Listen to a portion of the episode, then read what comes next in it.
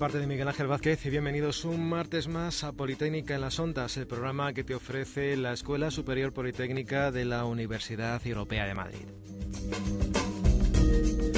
Hoy es 8 de junio, estamos ya en la recta de fin de curso y hoy se encuentra con nosotros Pedro Sobrino. Él es responsable de los laboratorios del Departamento de Electromecánica y Materiales y coordinador del Sistema Integral de Gestión Medioambiental de aquí de la Universidad Europea de Madrid, el sistema eh, Sigma. Con él vamos a hablar pues de todo lo que ha sido el curso dentro del departamento, de qué consiste Sigma, de todos los proyectos que hay de fin de carrera y juntos estaremos acompañándote aquí en wencom.es durante media hora. Pedro, bienvenido a nuestro programa. Buenos días, Miguel Ángel. Primera incursión en el mundo de la radio, pero ya ves que estamos entre amigos y que en esta media hora pues te la vas a pasar francamente bien con nosotros. Os agradezco mucho que me hayáis aceptado en este lugar. Vamos a comenzar hablando del laboratorio de tu departamento de electromecánica y materiales. ¿En qué consiste tu laboratorio? Bueno, dentro del departamento de electromecánica y materiales, eh, que está, digamos, eh, enmarcado en el área de ingeniería industrial, tenemos eh, tres laboratorios diferenciados. En primer lugar, hay un laboratorio de mm, automatización y control. Eh, en este laboratorio tenemos paneles didácticos de hidráulica, neumática, eh, automatización, domótica, energías renovables. Todas esas actividades que, he mencionado son las que los, los estudiantes realizan de manera práctica para completar sus eh, estudios de, teóricos en, ingeniería. Eh, el laboratorio mm, eh, de automatización y control lo utilizan igual que, los otros dos que comentaremos, los utilizan mm, muchos estudiantes, no solamente de ingeniería industrial, los pueden utilizar de ingeniería técnica industrial, de arquitectura, de muchas titulaciones. Digamos que procuramos que estos laboratorios estén al servicio de los estudiantes de toda la universidad. Eh, otro laboratorio eh, es el laboratorio que nosotros eh, denominamos célula de fabricación flexible.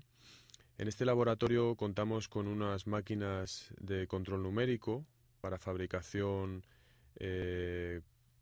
mediante unos tipos de lenguajes de programación existentes en la industria. Realizamos piezas en materiales como aluminio, resinas de poliuretano. Contamos también con, una máquina de prototipado rápido para realizar piezas eh, sencillas que hoy en día en la industria se utilizan mm, de ejemplo de cara a, una empresa para ver de qué manera quedaría un, producto terminado. En este laboratorio, además, dado eh, la versatilidad que tiene, tenemos unos eh, paneles didácticos de instalaciones eléctricas, tenemos también un pórtico de estructuras, tenemos un banco de bombas en serie paralelo para prácticas de mecánica de fluidos. Digamos que ese sería el contenido de este, de este laboratorio. El tercer laboratorio del departamento es el laboratorio, eh, podríamos llamarle taller de mecánica. En este laboratorio eh, también eh, contamos con zonas diferenciadas. Tenemos una zona de fabricación convencional, con máquinas herramienta como un torno, fresadora, taladro de columna, rectificadora, para que los estudiantes aprendan eh, cómo es el funcionamiento y el manejo de máquinas convencionales que se han utilizado toda la vida en la, en industria y puedan mm, entender mucho mejor esos procesos antes de eh, ya centrarse en, enseñanzas, digamos, más modernas, como el control numérico del otro laboratorio. En este taller de mecánica también tenemos una zona de soldadura, en la que eh, enseñamos los principales procesos de soldeo que existen en, la industria hoy en día. Tenemos un banco de pruebas de motores también para eh, verificar, testar eh, motores de combustión interna. De hecho, en este banco de pruebas hemos hecho proyectos fin de carrera, por ejemplo, relacionados con energías renovables, con biodiesel, digamos, intentando comparar Mm, cuál es el rendimiento de un combustible ecológico con un combustible tipo diésel o, gasolina. Em, y en este laboratorio pues tenemos también eh, por el digamos, por el espacio distribuido una serie de, elementos mecánicos, de despieces de motores, despieces de transmisión, de dirección, eh, para mostrar a los alumnos también, a nuestros estudiantes, cómo eh, sería, por ejemplo, un pistón, eh, cómo sería la cámara de combustión, cómo funcionaría un segmento, cómo funcionaría una caja de cambios de, de tres ejes sincronizada, es decir, en este último laboratorio lo que tenemos también es una versatilidad para adaptarnos a las necesidades de las prácticas en cada una de las asignaturas. Pues por lo que vemos son unas instalaciones muy versátiles, muy completas y donde todas las ramas la ingeniería industrial, ya sea mecánica, eléctrica, química incluso, eh, están cubiertas básicamente. Efectivamente. Vamos a centrarnos eh, en otro de los, no sé si llamarlo, proyectos o laboratorios. Concretamente, decíamos en la presentación que también es el coordinador de SIGMA, el Sistema Integral de Gestión Medioambiental de aquí de la Universidad Europea de Madrid.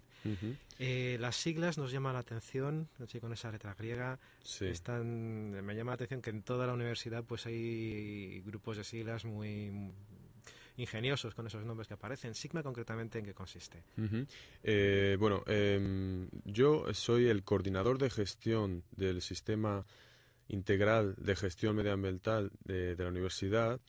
En concreto, eh, mi labor se, resume en constatar, verificar, supervisar que las personas que están en esta organización ya sean profesores, ya sean estudiantes, ya sean trabajadores eh, propios o, eh, digamos, externos, reciben una formación eh, medioambiental adecuada a nuestro objetivo. El objetivo de la Universidad Europea de Madrid en, en el aspecto medioambiental es no solamente cumplir la legislación vigente. Hoy en día eso no es suficiente.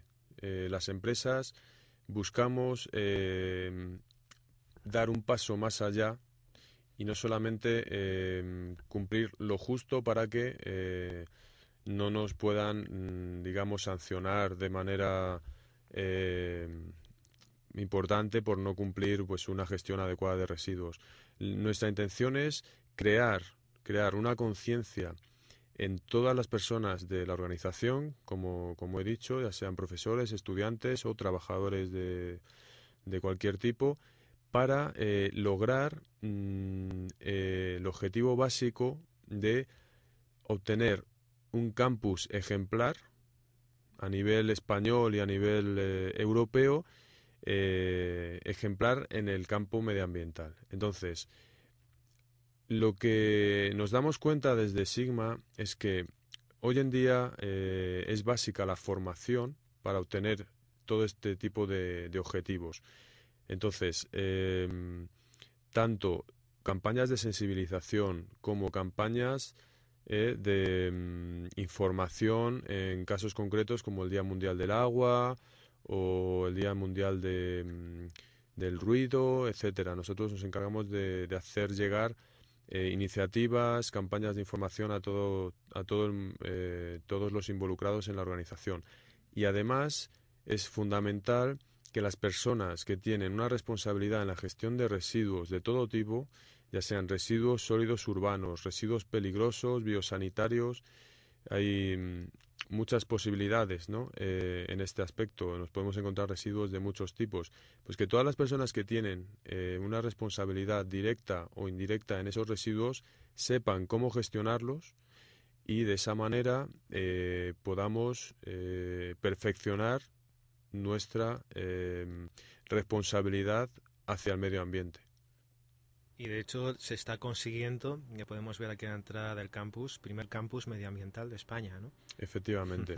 Ahora mismo eh, en todas nuestras instalaciones, tanto de Villaviciosa de Odón como La Moraleja, están certificadas con la, eh, la norma 14001, la norma, eh, digamos, de, relacionada con el medio ambiente, para que nos entendamos. Estamos acreditados como una organización que cumple toda la normativa 14.001 en todas sus instalaciones. Eh, hemos eh, sido el primer campus eh, universitario a nivel español que ha cumplido todos estos requisitos en, todas sus instalaciones. De ahí que seamos el primer campus medioambiental de España y de ahí que estemos muy orgullosos de ello, claro. Y campañas que se están lanzando a través de Sigma, pues para que el alumnado cumpla, sea más respetuoso con el medio. Ahora mismo, ¿qué campañas hay en marcha? Por un lado está la campaña Sin Humos, que va a entrar en vigor el próximo mes de septiembre. Prohibido fumar en todas las instalaciones. Eso es. Eh, este tiempo atrás hemos visto cómo los jardines se han ido transformando para que las plantas que hay en ellos eh, tengan menor consumo de agua. También dentro de los lavabos, pues que la gente tenga cuidado con los grifos. Se han cambiado los dispositivos de los grifos para que el caudal de agua sea menor. Mm, ¿Qué más actos se, se, han realizado a través de, Sigma? Pues eh, recientemente hemos organizado cursos de sensibilización en los que explicamos a todos estos eh, miembros de la organización, como digo, estudiantes, eh, trabajadores eh, externos e internos, profesores, responsables de laboratorios, les damos una sensibilización medioambiental. Les decimos, en la Universidad Europea hacemos esto, esto y esto por el medio ambiente.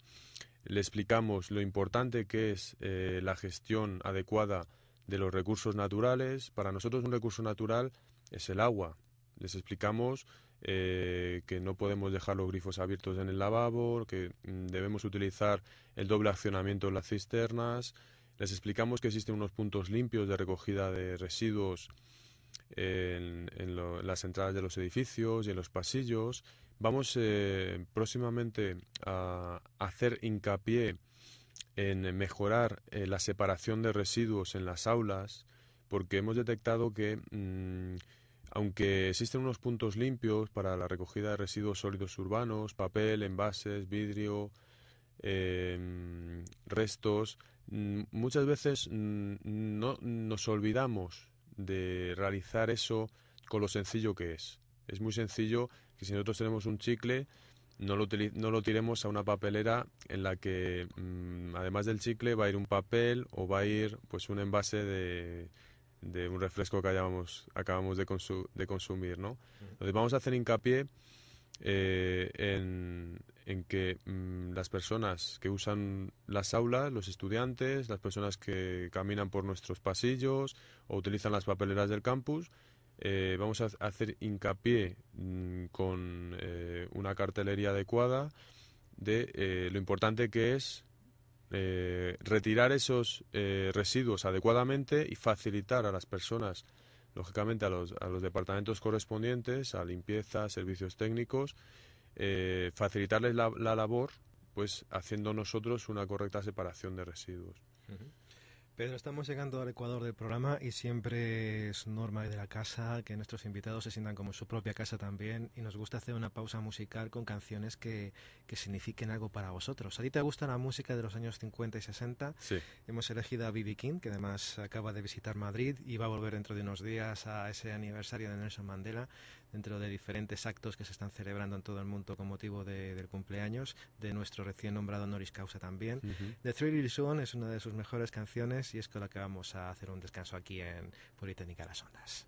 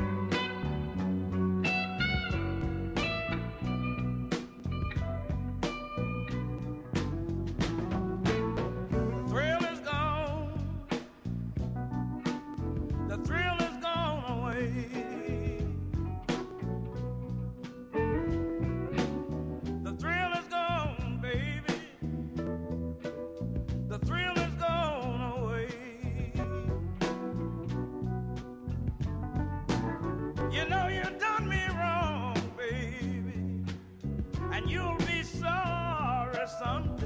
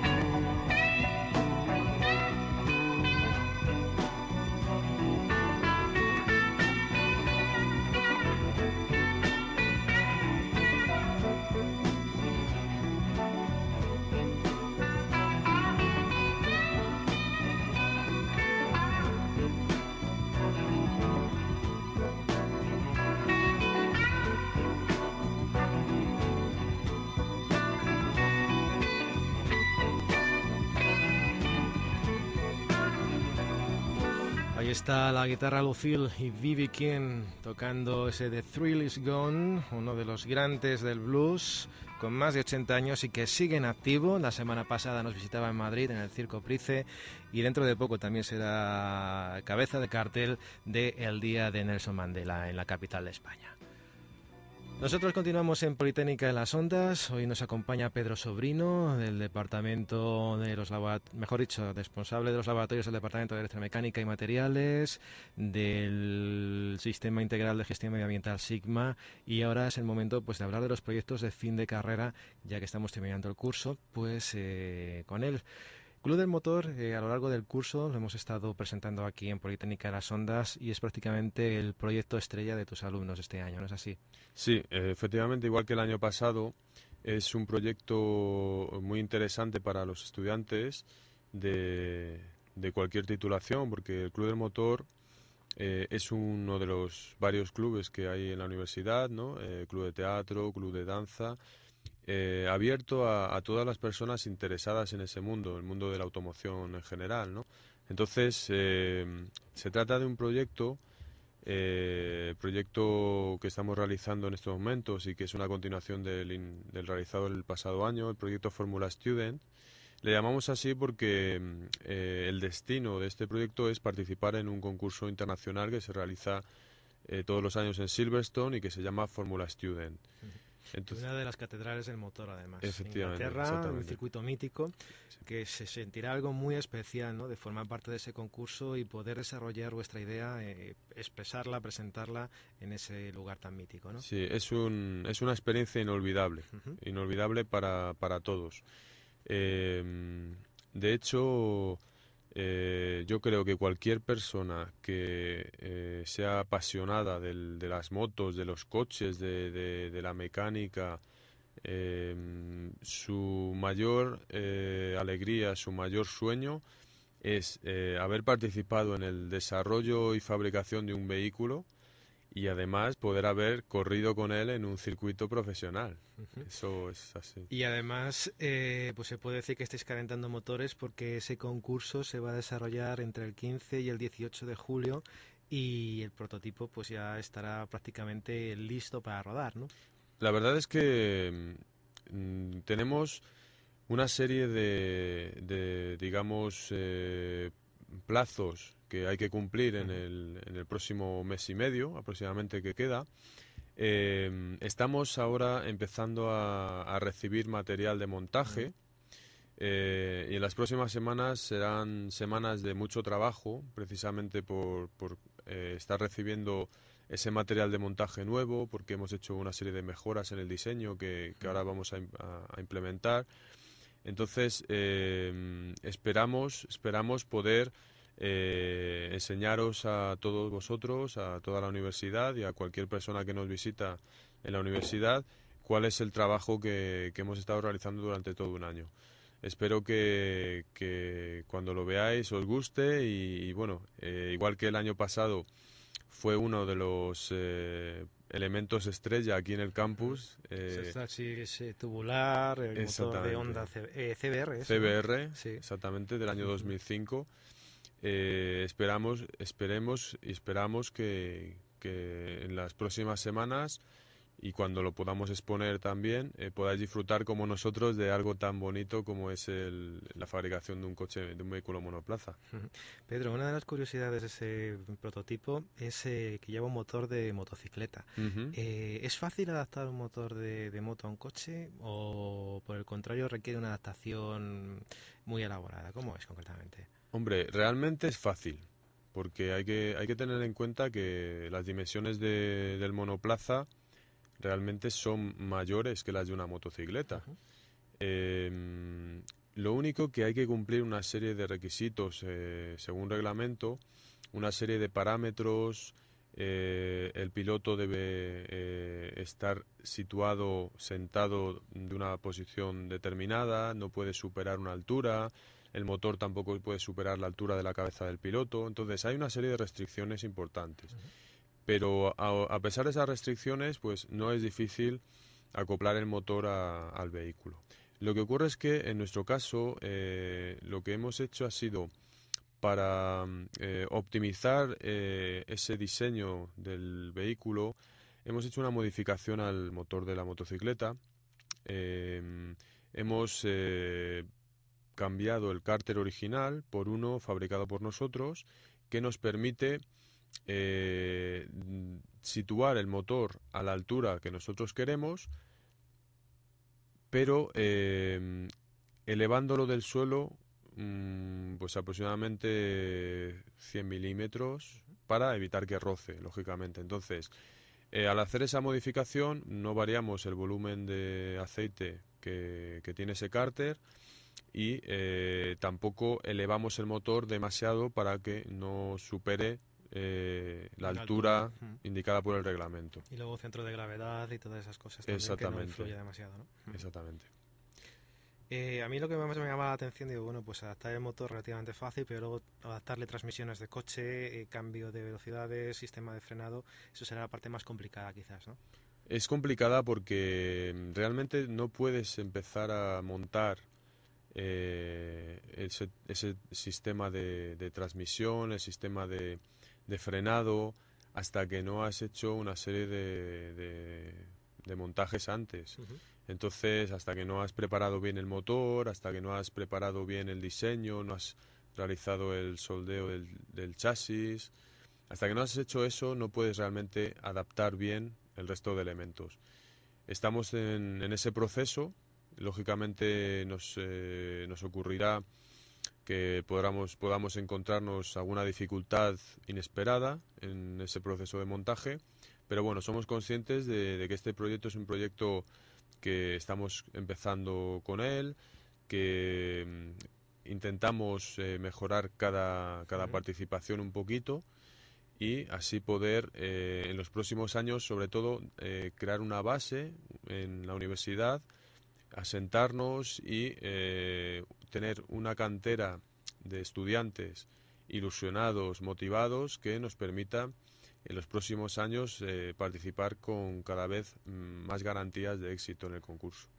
¿La competencia es dura en este concurso?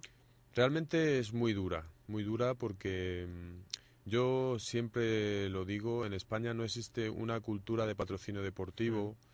Eh, sin embargo, en países como Alemania y Reino, Unido eh, existe una eh, gran tradición en apoyar este tipo de, concursos universitarios. Hay que tener en cuenta que el apoyo mm, de patrocinadores es muy importante porque fabricar un vehículo es bastante costoso. Entonces, realmente las empresas eh, lo que buscan es apoyar este tipo de proyectos para mm, su prestigio como colaboradores de una universidad, pero además les interesa a todas esas empresas formar a estudiantes que posteriormente puedan ellos mismos fichar para empresas importantes del sector, del sector de la automoción. Porque de qué cantidades y no sin discreción estaríamos hablando ahora mismo, el desarrollo de este prototipo y conseguir que se construya y que se pueda llevar a este concurso. Realmente se podría fabricar Mm, prácticamente con, con mil euros se podría fabricar un coche. Ahora bien, eh, que ese vehículo eh, pasara todas las pruebas, eso ya es más complicado. Y sobre todo los desplazamientos, los viajes al Lógicamente. Es en donde se invierte más dinero a lo mejor, ¿no? Claro, y por ejemplo, hay universidades que tienen un presupuesto de, de 300.000 euros. Mm. Universidades muy importantes en Europa que cuentan con un apoyo muy importante de empresas del sector y empresas que no son del sector, pero les interesa eh, formar parte de un proyecto que mm, posteriormente va a ser tan mediático y va a tener un prestigio tan grande, ¿no? Porque eh, realmente eh, a las empresas lo que les interesa es participar en proyectos no lucrativos, pero que de cara a la sociedad sean muy atractivos. Un escaparate, al fin y al cabo. Exactamente. Pedro, pues como que no quiere la cosa, hemos cumplido ya nuestro tiempo de radio hoy. Ha sido un placer tenerte con nosotros en el estudio. Os deseamos mucha suerte entre los días 15 y 18 de julio en Silverstone. Ahí pasa como con Fernando Alonso, que estaremos empujando desde España, apoyándoos. Ya sabéis que siempre aquí en Politécnica, en las Ondas, tenéis vuestro rincón para difundir todas las actividades que se desarrollan en vuestro departamento, en la Escuela Superior Politécnica de aquí de la Universidad Europea de Madrid. Muchas gracias por haber estado Muchísimas gracias a vosotros. Y la semana que viene, pues ya estamos prácticamente sin estudiantes, pero continuaremos aquí, pues conociendo con más detalle más actividades de este departamento. Saludos cordiales de Miguel Ángel Vázquez. Ya sabéis que nos podéis seguir también en la plataforma iVox. En www.wencom.es hay un enlace directo a nuestro podcast y si no en ivox.com, tecleando Wencom, acabado en M, también podéis acceder a nuestros podcasts, no solamente de Politécnica en las ondas, sino de todos los programas que se realizan en esta tu radio. Lo dicho, que feliz semana y hasta el próximo martes. guys.